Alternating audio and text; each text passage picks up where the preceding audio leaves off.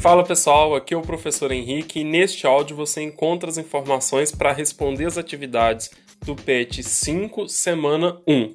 Pessoal, o assunto dessa semana a gente já discutiu lá no início do ano, que é a hereditariedade.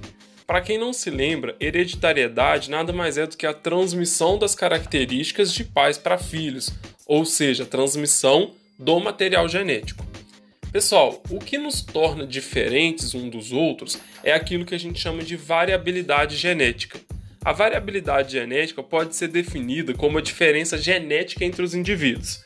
Dentre os principais fatores que contribuem para a variabilidade genética, encontra-se a meiose e os fenômenos aleatórios de combinação dos gametas. Para relembrar vocês, é, a, quando a gente fala em mitose, a gente está falando que uma célula mãe se dividiu e originou duas células filhas geneticamente idênticas.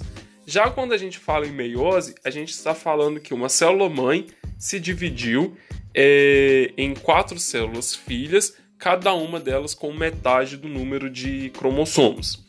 É, vocês têm que lembrar também que a meiose acontece em células germinativas.